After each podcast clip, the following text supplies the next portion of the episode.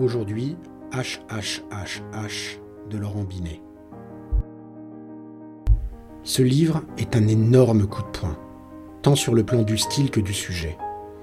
Binet s'est passionné pour l'histoire de héros oubliés de la Seconde Guerre mondiale qui ont réussi à Prague l'attentat qui aura finalement coûté la vie à Heydrich, l'un des pires nazis du Troisième Reich. Le style est percutant et l'auteur alterne ses réflexions et ses états d'âme avec des chapitres documentés d'une rigueur extrême. Et puis l'histoire de ces hommes et femmes de l'ombre m'a énormément touché. Face à l'indicible barbarie nazie, décrite avec une froideur qui empêche de dormir, ces héros auront tout sacrifié pour mourir debout plutôt que de vivre à genoux. Bouleversant.